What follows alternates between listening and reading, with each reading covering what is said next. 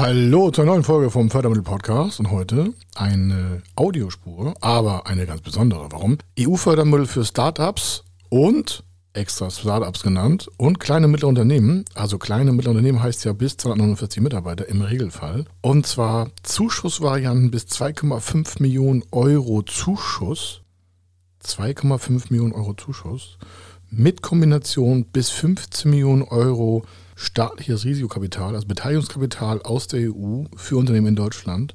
Wie geht das? Wozu ist das Ganze? Wie ist der Ablauf? Welche Highlights muss man da einfach bringen? Und was kann das eigentlich für Sie bedeuten als Chance, Ihre Unternehmensidee nach vorne zu peitschen? Also, das haben wir in einem Live bei LinkedIn und YouTube und Facebook mal mitgenommen. Und deswegen kriegen Sie das hier direkt heiß auf die Ohren. Aufgepasst, warum? Hier ist die Zukunft.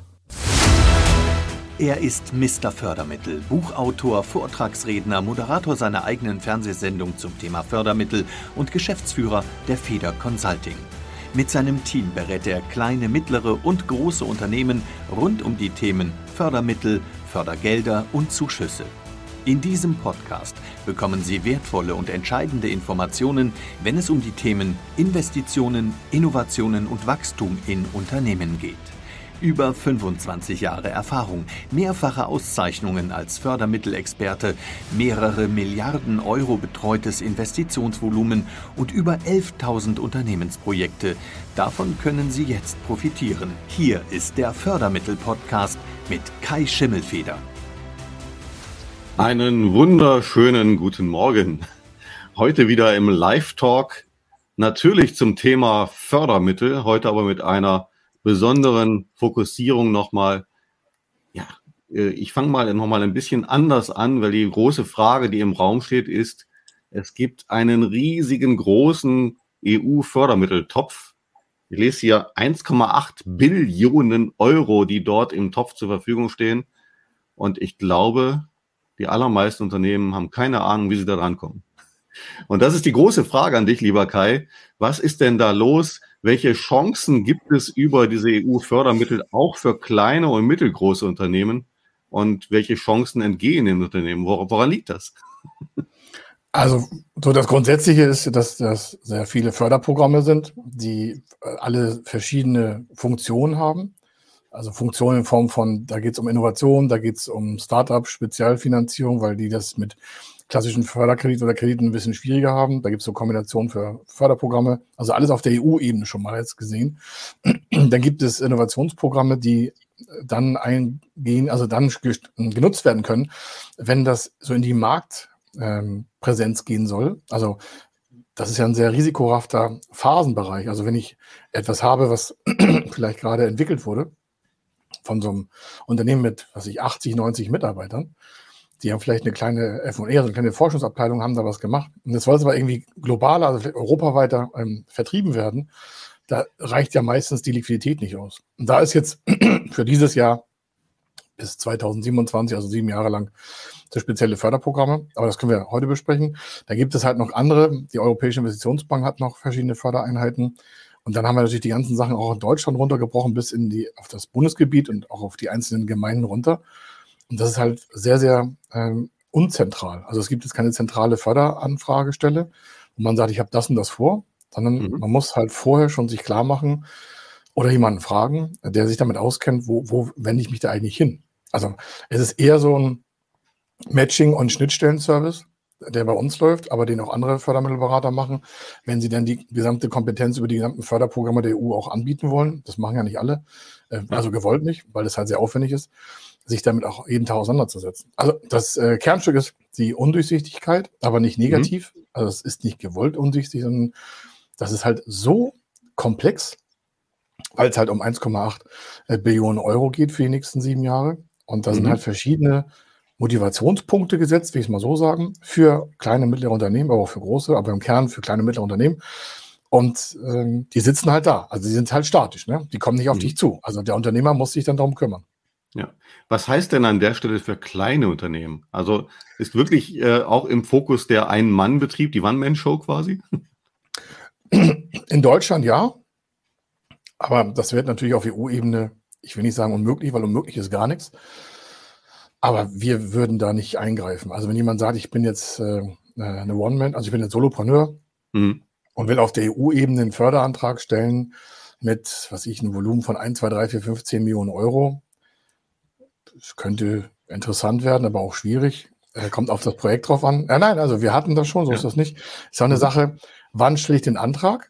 Wie mhm. sehe ich da bei der Antragstellung aus? Wie sehe ich in der Vorbereitung aus? Also nicht mhm. ich, sondern das der Antragsteller, die Antragstellerin. Und was muss ich dann erfüllen, falls es zu einer Zusage kommt? Also auf der EU-Ebene ist es oftmals so, dass ich in einer quasi Vorphase einen Antrag stellen kann, mit Aussicht, wenn zu, wenn, also wenn dann quasi der Stichtag in der EU-Förderung kommt. Also wir haben auf der EU-Ebene meistens so Stichtage, viermal im mhm. Jahr, wo Anträge entschieden werden. Das ist was anderes als in Deutschland, da kann jeden Tag entschieden werden. Schon ein Riesenunterschied. Also das was das kleine Unternehmen. Also das heißt, für das kleine Unternehmen hätte der viermal im Jahr die Möglichkeit, mit seiner Vorbereitung zu dem Zeitpunkt äh, mal fit zu sein. Das ist natürlich auch ganz schön. Also es ist nicht unwahrscheinlich, aber es ist sehr, sehr, sehr, sehr, sehr, sehr selten, weil der Aufwand ja. ist, äh, also übersteigt eine sag mal, 40-Stunden-Woche bei weitem. Na gut, man kann sich ja auch dann überlegen, halt äh, genau für ein solches Projekt, was man dort startet, größer zu denken. Das hatten wir ja ohnehin schon oft das Thema. Ne? Ja. Und dann halt direkt eben auch äh, in Form von Personalkapazitäten zu wachsen. Ähm, Richtig, muss, muss bloß bei der Antragstellung schon klar sein, dass du das, was du da machen willst, auch operativ äh, erfüllen kannst. Also es wird nicht äh, dazu führen, also auf der EU-Ebene, mhm. wenn wir da mal den, den Teil vom, also es gibt zum Beispiel auf der EU das EIC, das ist das European Innovation Council. Das ist, ähm, war früher mal anders aufgebaut, aber also das, dieses Jahr und die nächsten sieben Jahre heißt das so, EIC, EIC, Euro, äh, European Innovation Council. Da sind verschiedene äh, Bereiche der Förderung zum Thema also Innovation. Da können Unternehmen, du hast gerade gesagt, kleine Unternehmen, kleine, mhm. mittlere äh, Unternehmen und auch Startups, mhm. das will ich hier hervorheben, das ist was ganz Besonderes, äh, sich halt dementsprechend bewerben. Ablaufprozess können wir vielleicht nochmal äh, später klären, aber ja, genau. grundsätzlich so. Ne? Aber was da interessant ist, und wenn wir mal auch so auf das Startup-Bereich gucken, in diesem Fall, hier wird das äh, der, vom Antragsteller erwartet, dass er ein Hochrisiko Projekt hat. Das ist wieder mal sehr, sehr spannend, weil ähm, es geht ja oft darum, gerade wenn wir im Startup-Bereich uns bewegen und innovativ sein wollen, dass wir natürlich auch Dinge gar nicht richtig ähm, ja, absichern können. Ne? Also das ist ja. ja gerade der Ritt quasi auf des Messers Schneide, dass ja. man hier äh, wirklich aktiv auch ins Risiko geht. Natürlich auch unter entsprechender Recherche vorab, dass es eine hohe Wahrscheinlichkeit auf Erfolg hat. Das würde ich mal voraussetzen bei einem sinnvollen Unternehmertum. Aber ähm, wie sieht's denn dort aus? Kann ich denn wirklich ohne Sicherheit in Anführungsstrichen in solche Projekte einsteigen? Äh, ja, und das ist, äh, ich will nicht sagen, eine Stilblüte, aber wenn wir auf der EU-Ebene, also vom Ablauf her ist es nicht zu vergleichen mit dem Hausbankprinzip. Es ist nicht zu vergleichen mit Förderprogrammantragstellung in Deutschland. Mhm. Der Ablauf, um das mal vielleicht da so die Zuhörer und Zuschauer abzuholen, ähm, das läuft auch ganz anders ab. Ich habe also vier Stichtage, wo quasi, äh, zu denen man sich bewerben kann. Um sich aber mit einem Vollantrag zu bewerben, muss man vorher äh, durch Interviews und um das Interview zu bekommen, äh, muss man vorher eine Skizze, ein Pitch Deck und Motivationsvideo abgeben. Ah. Also da merkst du schon, okay, das ja, habe ich ja noch nie gehört, was ist das denn? Also das ist jetzt nicht mhm. von mir ausgedacht, sondern das ist der genaue Ablauf, der, der wird genauso eingehalten. Also mhm. Pitch Deck, Projektskizze, Motivationsvideo, warum soll dieses Projekt gefördert werden? Also es ist eine ganz andere Art und Weise, es ist eher ein Bewerberverfahren. Und dann dauert das halt so vier Wochen nach Abgabe von, diesem, von diesen drei Bereichen, die kann man immer abgeben. Äh, innerhalb von vier Wochen kriegt man schon Feedback. Das ist festgeschrieben in der Richtlinie. Und dann, wenn man da durch ist, dann kann man einen Vollantrag schreiben. Also das ist ja wirklich, ja. wirklich spannend. Die, die Frage an also der das Stelle gilt wäre. Auch für kleine und mittlere Unternehmen. Also es ist nicht nur für ja. Startups, sondern das, was wir jetzt hier besprechen, an dem Punkt mit dem, mit der EIC-Förderung. Das ist ein Teil der EIC-Förderung. In, in, in der EIC-Förderung gibt es vier Bereiche. Und mhm. ich habe jetzt mal gerade einen rausgenommen. Und der unterteilt sich nochmal in zwei. Ich will das kurz noch erläutern, damit das jetzt nicht zu viel Verwirrung führt. Ja. Also wir reden hier von einer völlig anderen Förderantragslage. Ähm, äh, um mal so, so ein Gefühl zu be bekommen, das kleinste Programm, und wir reden jetzt hier, ich mache mal eine Reihenfolge auf. Also es gibt ein Unternehmen, Startup oder KMU, KMU also bis 249 Mitarbeiter. Mhm. Im Regelfall sind es kleinere und mittlere Unternehmen, also 40, 50, 30, 50, 80 Mitarbeiterstärke oder Startup. Mhm. Und in der Phase der Beantragung, also wenn die überlegen, Mensch, wir wollen so eine Förderung äh, mal anschieben. Warum das man machen sollte, sage ich gleich. Es geht hier um sehr, sehr viel Geld und zwar ohne Sicherheiten. Mhm um deine Frage gleich zu beantworten. Ja. Und ich meine wirklich keine, keine dinglichen, keine persönlichen, keine Banksicherheiten, nicht oh mal ihr klein Häuschen, gar nichts. Mhm. Das ist total, also die Verantwortung, die im EIG ist, das muss ein, ein Potenzial haben, also das Unternehmen, mit dem einzelnen Produkt. Das kann ja auch schon ein Produkt haben und stellt mhm. ein neues Produkt in den Antrag. Also es muss nicht nur das erste sein, das kann irgendein Produkt sein oder eine Dienstleistung, Verfahren. Das ist ein Einzelantrag von einem KMU. Und äh, dann haben wir also die Idee, wir wollen das machen. Und mhm. dann kommen die meistens zum Fördermittelberater, weil der will ich, weil sehr, sehr komplexer Vorgang und weil man will ja diesen Pitch gewinnen. Also muss mhm. man vorher sehr gut trainieren, dass auch gut auskommt. Ja, das muss man wichtig wissen. Das ist wie beim Investment Case. Mhm. Also das ist wie ein Pitch beim Investor. Warum? Ja. Die kleinste Förderung als Zuschuss, die kleinste, die muss man also auch überschreiten. Das heißt, das Projekt muss nachweislich Kosten in Höhe von X haben. Und zwar ist mhm. die kleinste Förderung, kurz festhalten, 500.000 Euro Zuschuss als geschenktes Geld vom Staat ohne Besicherung. Zuschuss? Das ist das kleinste Programm. Also wir reden nicht über Kredit, das ist ein echter Zuschuss. Nein, nein, das ist ein Zuschuss. So, und äh, in dieser Phase von der EIG, also von dem Accelerator-Programm, ist das so, das kleinste ist 500 und in dieser ersten Phase, in der ersten Phase reden wir davon, dass wir bis 2,5 Millionen Euro Zuschuss bekommen. Und zwar für wow. 70 Prozent der Förderung. Das heißt also, habe ich mal äh, einen 3 Millionen Case, davon 70 Prozent sind 2,1 Millionen, dann hätte ich 2,1 Millionen geschenktes Geld vom Staat beim Investment von 3 Millionen Euro. Habe okay, ich also geil. Was, was müssen wir tun? Dann legen wir los. Ja, genau. Aber ich will das noch mal kurz erhöhen, damit man merkt, ja, das, das ist ja wie so in Deutschland auch so eine Innovationsförderung. Sag ich, nee, das ist was ganz anderes. Warum? die EU möchte nicht, dass nur der Zuschuss gestellt wird. Mhm. Die haben Erkenntnisse der letzten 20 Jahre und sagen, okay, viele tolle Programme von Unternehmen, die scheitern, wenn das Ganze in den Markt fliegen soll. Mhm. Also wenn das richtig äh, europaweit am liebsten globalen Einschlag produziert. Und wenn wir von Europa und global reden, reden wir von ganz viel Money, von sehr viel Geld. Mhm. Und nicht alle Investoren finden das super, super toll, wenn so Risikoprojekte vorangetrieben werden. Mhm. Deswegen gibt es dieses Programm in einer Koppelförderung. Man kann zugleich mit dem Zuschuss von bis zu 2,5 Millionen Euro, das wäre dann eine 70% Förderung von 3,66 äh, äh, Millionen Euro ungefähr, sind ungefähr 2,5 Millionen Zuschuss. Mhm. Ja, also 70 Prozent von ungefähr 3,66 Millionen, 3,8, so um, um, den Dreh rum. Das ist immer eine Sache, wie auch der Wert gerade schwankt von dem Projekt, was da abkalkuliert wird. Aber die Förderung selber, der Zuschuss ist 2,5 Millionen Euro max, der kleinste ist 500. Ist das Programm also zu klein, was ich beantragen möchte, also das Projekt selber, was ich habe, wird schon ausgefiltert. Also muss eine gewisse sagen wir, Investitionshöhe überhaupt mal haben, also eine Kostenhöhe haben. Mhm. Und dann möchte die EU, dass du gleich den Antrag stellst zu einer Blended Finance Finanzierung. Was ist denn das schon wieder? Das ist eine Kopplung. Die wollen also, mhm. dass du sagst, okay, der Zuschuss ist vielleicht, ich mache mal eine, eine pauschale Summe, eine Million Euro. Ja? Mhm. Das heißt, das Projekt hat ungefähr 1,5, 1,43 Millionen Euro Wert, davon 70 Prozent sind ungefähr eine Million Euro, ist der Zuschuss. Mhm. Jetzt sagen ja alle, ja, aber wie komme ich denn an die 500.000 Euro, also die Differenz, die 30 Prozent? Ja, also, bei diesem Programm ist es so, dass bis zu 55 Prozent vor Kostenentstehung ausgezahlt werden. Mhm. Okay. 30 Prozent nach der ersten äh, Zwischenberichtsphase und der Rest, ca. 15 Prozent nach Schlussbericht, also wenn das Projekt mhm. fertig ist. Das heißt ja noch lange nicht, dass ich genug Geld habe. Jetzt koppelt man das aus der EU, warum die haben entdeckt, Mensch, da scheitern ganz viele Projekte bei dieser Europäisierung oder Globalisierung von dem einzelnen Projekt, von dem Antrag, von dem einzelnen Produkt, von dieser Innovation. Mhm. Okay, wir werden das mit einem Investment Case koppeln. Und der Investment Case ist, es gibt von der EIB, von der Europäischen Investitionsbank, die verwalten einen Fonds für mhm. die Kombination zu diesem Zuschuss. Und diese geben Risikokapital, also Wagniskapital, auch wieder ohne Sicherheiten, mhm. als Beteiligung bei völlig freier Ausgestaltung. Ich wiederhole, bei völlig freier Ausgestaltung. Das heißt, es ist eine einzelne Abstimmung mhm. zwischen dem Antragsteller und äh, ich höre auch gleich auf, aber ich wollte das nur kurz, weil das sehr, sehr, sehr, sehr komplex ist, aber auch sehr, sehr viele gigantische Chancen bietet.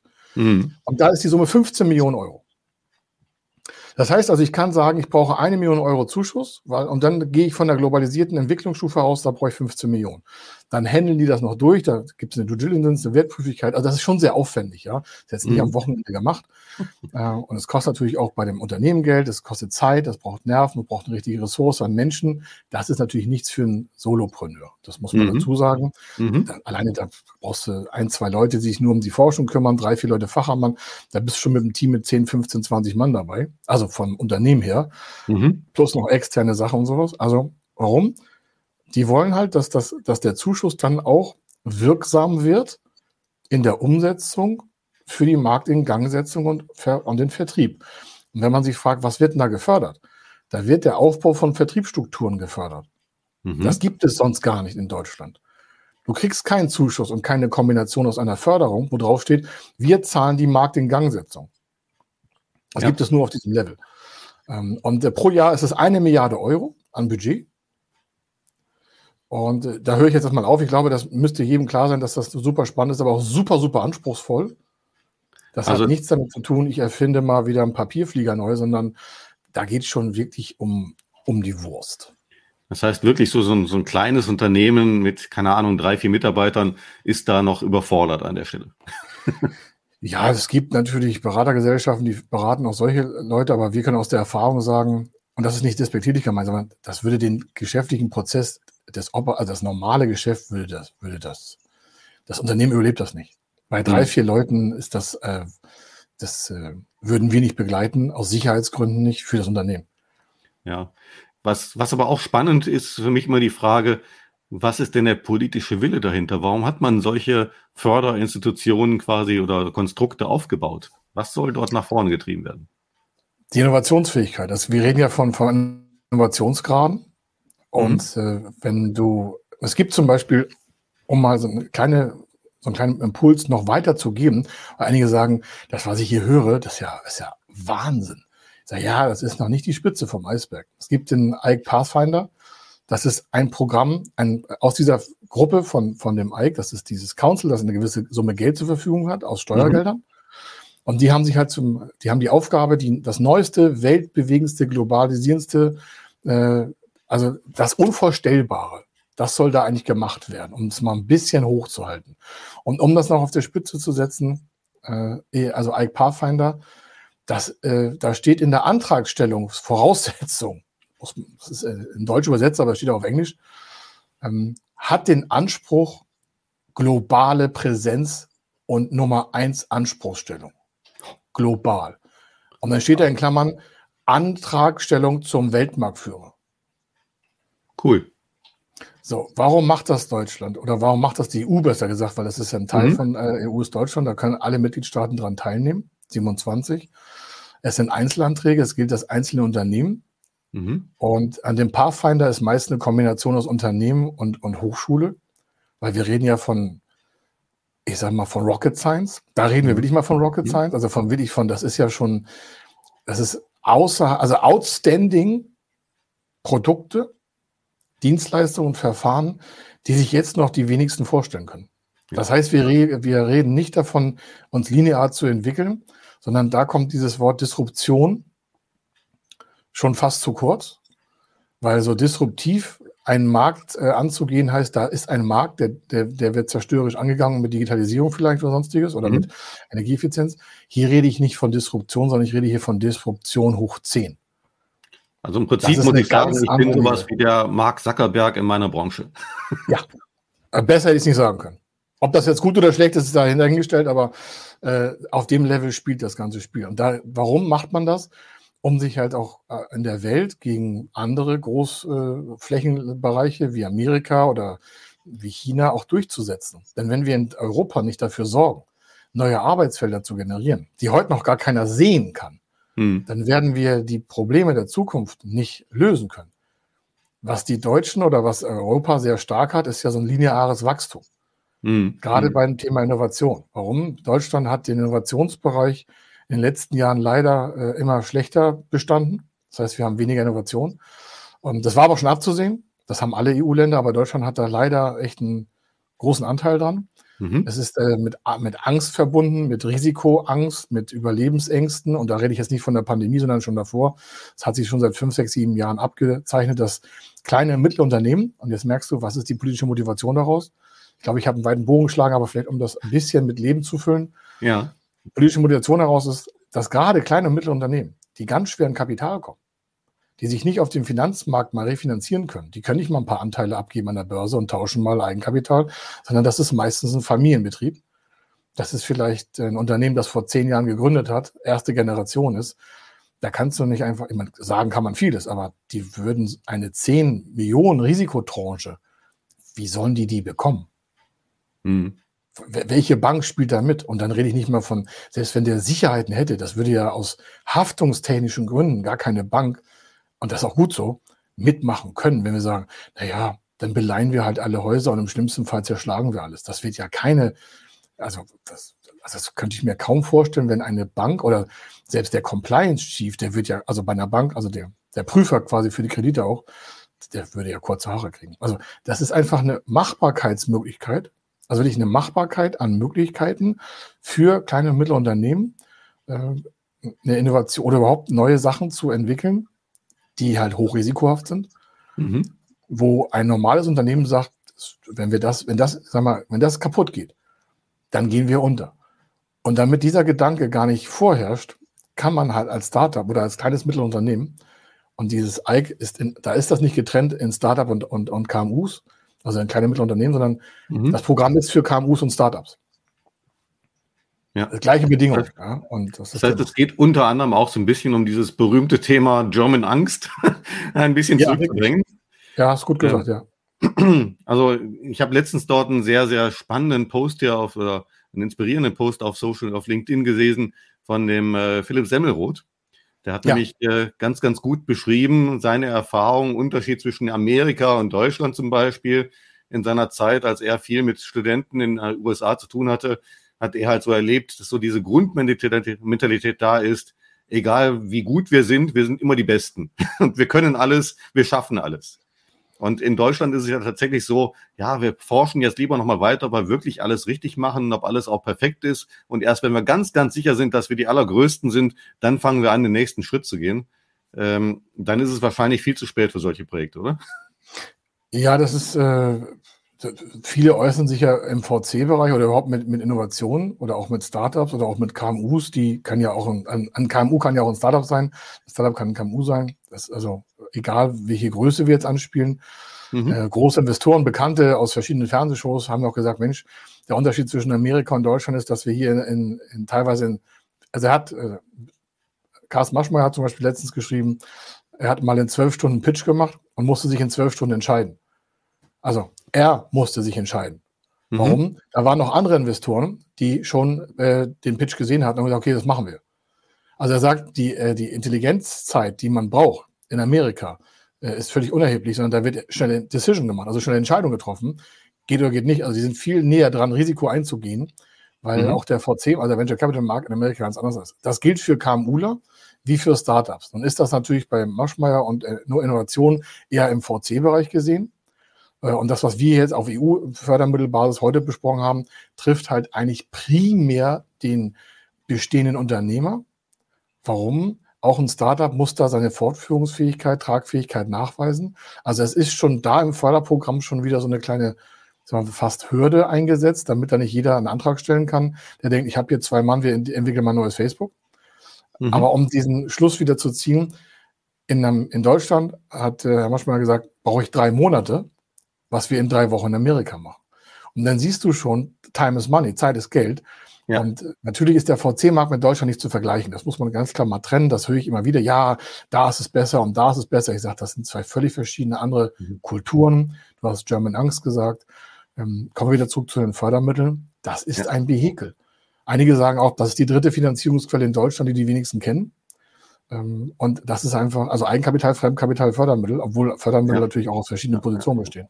Du siehst also, ähm, man kann es aus verschiedenen Sachen betrachten. Die Förderung ähm, ist einfach ein, ein extrem wichtiges Mittel geworden für kleine Mittelunternehmen beim Thema Innovation. Halt um dieses Risiko zu kompensieren. Mhm. Aber es fängt letzten Endes wieder tatsächlich schon lange vor dem ganzen Spiel an. Ja. Ähm, du sagtest ja, ich muss mit einem Pitch überzeugen. Ja. Wie viel Zeit habe ich denn, mich auf so einen Pitch vorzubereiten? Und die Frage ist, unterstützt ihr da an der Stelle auch? Oder wen würdest du empfehlen, um mit einem Coach oder ähnlichen Leuten vielleicht dort solche Pitches vorzubereiten? Also für den Pitch haben wir eine extra Abteilung hier. Also das äh, kommt eigentlich aus dem Startup-Bereich, aber nutzen wir jetzt auch für die ganzen KMUler. Mhm. Ähm, das ist natürlich klar, dass wir das machen. Warum? Wir sind ja auch meistens begleitend bei den Anträgen dabei. Ja. Die Zeit für den Pitch vorzubereiten ist entscheidet ja der Kunde. Warum? Der ist nicht gezwungen, äh, zu einem fristigen Tag einzureichen. Er unterliegt bloß der Fristigkeit, wenn er sagt, okay, ich will das nächste, der nächste Decision Deck ist am 12. Januar. Mhm. Das haben wir November 2021. Und dann sagen einige, das ist noch lang hin. So, ja, da muss ja noch mehr gemacht werden. Warum? Ich kann ja nur pitchen, was ich erstmal geistig komplett durchdrungen habe, wenn es perfekt sein soll. Mhm. Da muss man das halt nicht jeden Tag üben, darum geht es gar nicht, aber ich muss mir halt schon Gedanken machen, wie soll es am Ende aussehen. Und da könnten acht Wochen schon kurz werden. Aber äh, da die EU sagt nicht, sie müssen bis da und da fertig sein, sondern sie sagt nur, wenn Sie daran teilnehmen wollen, brauchen wir folgende Reihenfolge. Und das Pitch Deck, dieses Motivationsvideo ähm, und äh, die Skizze, die kannst du jederzeit einreichen. Es wird bloß nur viermal im Jahr zum Interview äh, quasi geladen. Mhm. Oder, ja, aktuell viermal. Und viermal auch nur entschieden, wer in die nächste Runde kommt. Das heißt, ich kann den Anfang, kann jeder Antragsteller selber von der Zeit wählen. So, so und dann hast du auch noch die Möglichkeit, während der Antragsphase zu sagen, ähm, ich stell, wenn du das Interview überwunden hast, also hast Pitch Deck, Motivationsvideo, Skizze, wirst eingeladen und sagst, ja, Sie können Vollantrag schreiben, dann hast du aktuell ein Jahr Zeit, den Vollantrag einzureichen. Aber wer, wer macht das? Wenn ich vorne ein Pitch Deck habe und will jetzt in den Raketenrampus rein und will da starten und will auf ja. den Mars fliegen, dann ziehe ich das doch vorne durch. Da brauche ich ja nicht ein Jahr nochmal zu überlegen. Ne? Vor allen Dingen, man hat nur maximal ähm, zwei Versuche im mhm. Regelfall nur einen, weil wenn der erste abgelehnt wird, ist das schon fast unmöglich, den zweiten noch zu bekommen. Das heißt, der erste muss sitzen wie eine Eins, weil man, und das ist der Unterschied, auf EU-Ebene einen Wettkampf hat mit anderen Ländern und die reichen halt ein. Im letzten äh, Stichtag waren 861 Einreichungen nur, nur, also mhm. ist sehr gering. Für das Jahr gibt es eine Milliarde Euro pro Jahr. Das ist sehr viel Geld auf dem, auf dem Tisch. Und diese eine Milliarde wollen sie 861 mal ungefähr vier, also ungefähr 3000 Unternehmen vielleicht teilen. Also pro Quartal waren es jetzt mal 861 Antragsteller. Und äh, davon sind äh, gleich 150 ausgefallen. Mhm. Im Motivationsvideo Skizze und Pitch Deck schon. Ja. Muss man sich fragen, wie, wie kann das angehen? Unsere sind alle durch, muss man auch dazu sagen. Andere Förderberater haben auch guten Jobs, muss ich dazu sagen. Also, wenn du ja. den Fördermittelberater dazu nimmst, äh, ist die Wahrscheinlichkeit 99,9 Prozent, dass du das auch überstehst weil wir das halt täglich machen. Das ist natürlich ja. ein Unterschied. Du verkürzt einfach die Fehlerzeit. Ich kann das auch selber dreimal probieren oder zweimal und äh, verliere zweimal als Unternehmer. Ich mein, oder ich hole mir jemanden daran, der sagt, achte darauf, darauf, darauf, darauf, mach das hier so, die Worte so, das, das, das, das, das, das. Das muss immer der Wahrheit entstehen. Sollst du immer die Wahrheit sagen? Das ist vollkommen wichtig. klar. Also ich sag mal, wenn ich meine Reise zum Mond plane, dann frage ich nicht den Bäcker nebenan. Ne? Das sagst du so ehrlich und offen. Ich danke dir dafür. Aber glaub mir, es gibt so viele beratungsresistente Menschen, die sagen, pff, Beratung kostet Geld, gebe ich nicht aus. Aber das ist ja deren Einstellung, das ist deren Mindset. Ähm, das liegt eher an der charakterlichen Schwäche. Das sage ich ganz offen. Äh, ja. Wer sie in der, wir reden ja nochmal, ne? hochrisikohafte Projekte europäische Marktführung, Weltmarktführung, das machst du ja nicht im Vorbeigehen. Hm. Äh, da, allein das Pitch Deck ja. muss ja sitzen, das, das, muss ein Kracher sein. Warum? Da reichen 861 im letzten Quartal haben da eingereicht. Und du musst dich erstmal im 1 zu 1 Wettbewerb quasi von dem Level schon mal durchsetzen. Hm. Da sitzen ja die Gutachter, also die, da ist ja, eine künstliche. Ja, alles passen, ist, ja, vor allen Dingen auch so da ist noch eine KI hinter in der Antragstellungsphase für den Vollvertrag, also für den, für den Vollantrag ist alles online. Mhm. Und da läuft schon der KI. Da sitzt kein Mensch mehr. Okay, für die Endverwaltung schon, aber für die Auswahl nicht. Das heißt, du kämpfst schon gegen ein, ein, ein Data Mining System, ein, ein, ein KI, also einen, einen kybernetischen Kreis, der sich über die ganzen, der, der urteilt ja nur sachlich, nicht fachlich. Ja, vielleicht machst du es einfach nochmal transparent an einem Beispiel. Was kannst du denn da so aus dem Nähkästchen plaudern? Ja, also das, was wir drin haben, können wir nicht drüber reden, weil das bis zur, bis zur ersten Auszahlung noch alles unter der Geheimhaltung steht. Äh, wir haben, ähm, ich kann soweit sagen, dass in dem Ike gibt es zwei, äh, quasi zwei Bereiche. Einmal gibt es ein, ein Open Base, also es gibt eine, ein, ein themenoffenen Set. Da kann jeder mit seinem Thema äh, einen Antrag stellen. Und es gibt einen Strang, der ist themenbezogen.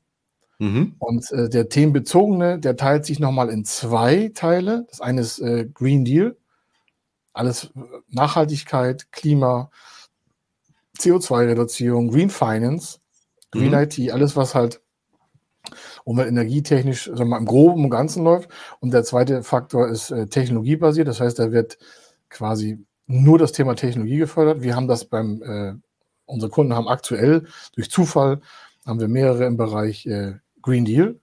Mhm. Und eins davon, was jetzt äh, aktuell, also zwei sind in der Vorbereitung und eins ist durch schon, hat äh, Green Finance. Da geht es um, ähm, das hatten wir, glaube ich, auch schon mal, Nachhaltigkeitskriterien in der, äh, ich muss die Worte jetzt aufpassen, also Nachhaltigkeitsfinanzierung kann ich sagen, ähm, in, der Ver, in der Finanzierung von ähm, sozial benachteiligten Menschengruppen mhm. mhm. in Europa.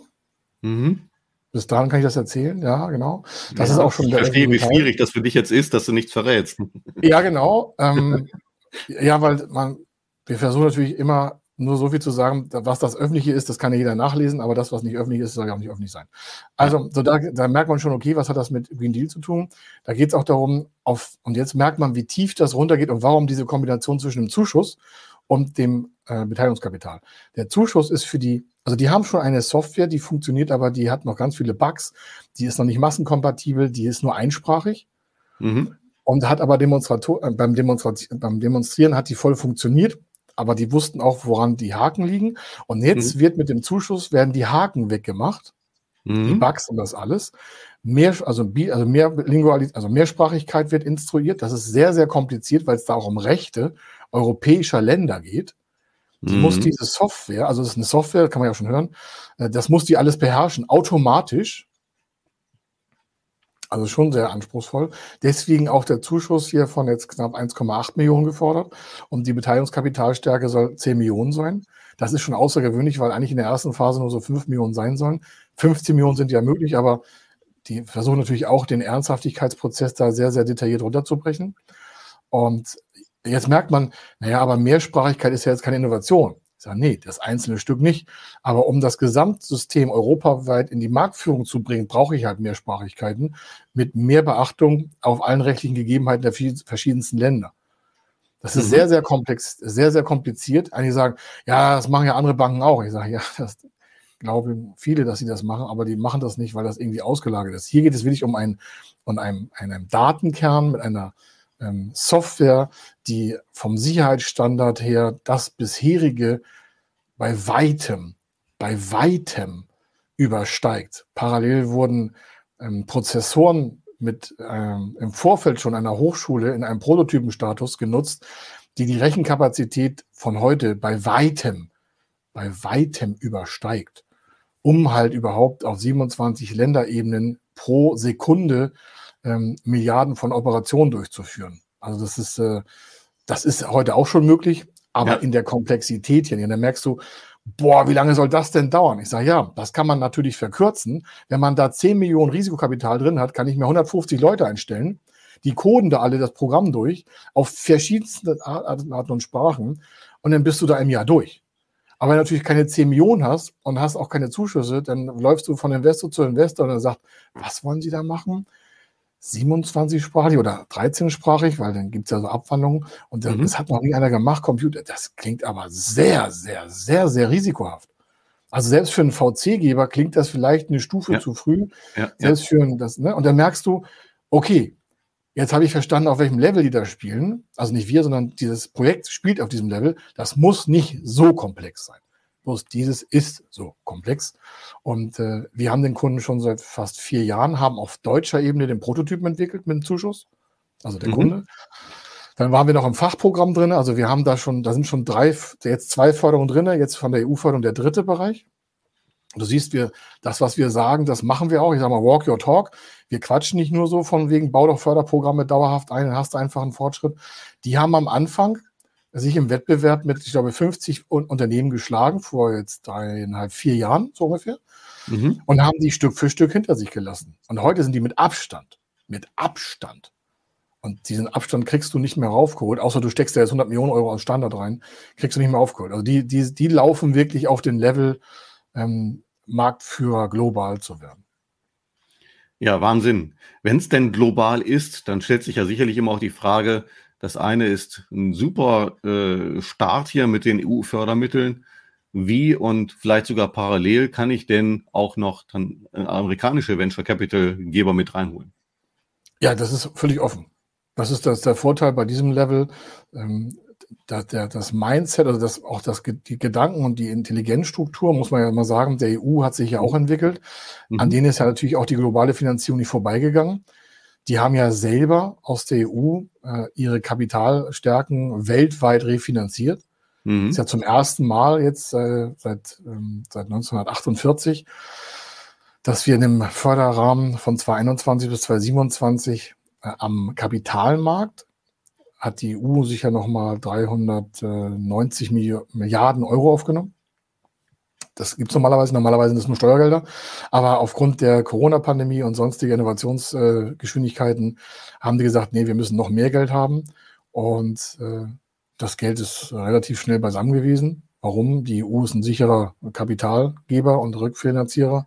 Mhm. Und deswegen sind die Summen so groß. Und dann merkst du, okay, die refinanzieren sich schon global und haben auch bei diesem Programm, das war ja deine Kernfrage jetzt, äh, ist das offen. Du kannst also aus aller Herren Länder oder aus aller mhm. Frauenländer oder aus aller diverse Länder, wenn wir das so sagen wollen, ähm, ja. dein Startup, dein KMU äh, durchfinanzieren, wie du möchtest. Also wenn ich wirklich global arbeite, dann kann ich offensichtlich, egal wo ich will, auf der Welt auch noch ja. weitere Investoren dazu holen. Ja. Egal, ob es jetzt China oder USA ist, äh, theoretisch geht das, alles das, gleichzeitig. Das, ich glaube, das ist am besten zu verstehen, wenn man die, die Richtlinie liest, wo da drauf steht halt, ähm, Anreiz zur Weltmarktführerschaft. Das steht da so drinne. Das ist mhm. nicht kein Wort von mir, sondern das steht da so. Und wenn ich das im, in einem Förderprogramm schon reinschreibe, dann ist es natürlich der Türöffner, der Door-Opener, äh, auch wirklich auch den Investoren eine, eine Hand zu reichen, sich hier an so einem hochrisikohaften Investment zu beteiligen. Weil alleine in Deutschland sind ja hunderte von amerikanischen Investoren und Investmentfirmen tätig. Und das hier ist die Schnittstelle zwischen einem ähm, ja, sehr intelligenten Förderprogramm, obwohl das sehr, sehr anspruchsvoll ist. Es geht ja darum, auch die Welt dann zu verändern. Und ja. zwar auf die Zukunft vorzubereiten, die heute noch keiner kennt. Aber das technisch Mögliche wird ja sowieso möglich gemacht. Und wenn wir natürlich, um das daran abzuschließen vielleicht, mhm. warum ist das für KMU und Startups? Wir hatten das ja schon, du hast das ja gefragt, was ist die politische Motivation dahinter? Ein Großkonzern, der packt sich mal 30, 40, 50 Milliarden, äh, Millionen beiseite und sagt, mach mal fertig. Denn nach einem Jahr stellen die fest, war ein Flop, sagt, okay, hier ist nochmal 30 Millionen. Hört sich jetzt so leicht an, das ist natürlich nicht so leicht, aber das, wenn deren Innovationsanspruch ist im Konzern, guck dir die DAX-Unternehmen an, guck mhm. dir den Dow Jones an, guck dir den Tech-DAX an, ähm, guck dir alles Tech Legal, also auf der ganzen Börse, wo Finanzierungen laufen, da haben ja die wenigsten richtig große Renditen am Anfang. Die haben ja alle Minuserträge. Mhm. Warum gehen die an die Börse? Ja, weil sie es können und weil dahinter gepusht wird. Nicht jedes KMU in Deutschland hat eine Stärke für einen Börsengang, weil auch die German Angst wieder ne, da reinspielt und sagt, naja, schwierig. Und da wir aber europaweit daran arbeiten müssen, und das gilt ja für alle, das mhm. betrifft uns ja alle in der Gesellschaft. Wenn wir technologisch im, ins Hintertreffen geraten, ich meine, wir brauchen noch gar nicht so weit gucken. Wir haben aktuell eine Chipkrise. Wir haben aktuell eine Betonmischkrise, weil Materialien aus China zum Betonmischen aus China kommen. Äh, vom Chipmangel und Kurzarbeit bei VW und Daimler brauche ich gar nicht reden. Hat jetzt jeder irgendwo in den Zeitschriften gelesen und alle Intelligenten fragen sich, wie kann es angehen, dass ein Vorstand sich von einem Land abhängig macht, mit dem ewig schon Handelskriege bestehen? Und Tesla sagt sich, pff, die Probleme habe ich nicht. Ich bin ein Softwareunternehmen, das Autos baut. Tesla hat kein, kein, kein Lieferproblem mit, mit Chips, die machen das selber. Also von daher, du siehst, da sind, okay, die haben ein paar Zulieferer, aber die haben nicht das Kernproblem, dass dann irgendwelche Bänder stehen stehen müssen. Und dann merkst du schon, da haben ja auch irgendwelche großen Unternehmen ich will jetzt nicht sagen geschlafen, aber die haben doch da Fehlentscheidungen getroffen. Und jetzt brecht das mal runter auf den Kamula. Der hat keine riesen Forschungsentwicklung. Der kann sich nicht 40, 50, 80 Mann für Prozessorentwicklung leisten und hoffen, naja, es wird schon gut gehen. Der hat Arbeitsplätze zu sichern, da hängen Familien dran, sein Unternehmen, seine Zukunft, sein, sein Lebensunterhalt. Wenn wir das nicht gefördert bekommen, dann hängt es nur an großen Unternehmen, die einzig ja und allein renditeorientiert sind. Das muss man mal so sagen. Die reden zwar auch von Nachhaltigkeit und Ökologie und tolle Sachen, aber am Ende sagt der Aktionär, hey, ich brauche Dividende, ich brauche Wertsteigerung. Und mhm. bei KMU-Lern, die nicht auf der Börse hängen, da sind die Prioritäten ja ganz anders. Da geht es ja wirklich um generationenübergreifende Denkstrukturen. Ich glaube, wir haben das äh, so halbwegs jetzt erfassen können, aber unterm Strich klingt das für mich immer noch so wie, ist denn schon Weihnachten? Aber nee, es ist ja tatsächlich eben, eben nicht ja. ein komplettes Geschenk, weil man darf es ja nicht übersehen, du hast es klar gemacht, es ist etwas, was enorme Ressourcen auch fordert und natürlich auch viel Mut und großes Denken. Ja, du musst schon die richtigen Leute an Bord haben ja, ja. Ja, in diesem Sinne, wir sind deutlich über die Zeit hinausgegangen, aber das Ich danke dir trotzdem. Es war so, es war, du hast so tolle Fragen gestellt. Ich konnte mich kaum zurückhalten. Entschuldige. es war auch wirklich spannend und äh, ja, ich glaube, wir sollten immer weiter an uns arbeiten, dass wir dieses Großdenken ermöglichen und äh, ja, mal gucken, was alles noch kommt. In diesem Sinne, herzlichen Dank an dich, Kai. Und ich, ich sage dir danke. Das nächste Mal. Tschüss. Wenn Sie wissen wollen, ob Ihre geplanten Investitionen förderfähig sind und wie Sie zu den richtigen Förderprogrammen kommen, dann gehen Sie auf die Website www.fördermittel-testen.de. Dort können Sie Ihre Projektdaten an das Team von Feder Consulting übermitteln und erhalten dann ein Ergebnis zu den möglichen Förderprogrammen gesendet. Viel Erfolg und eine gute Zukunft.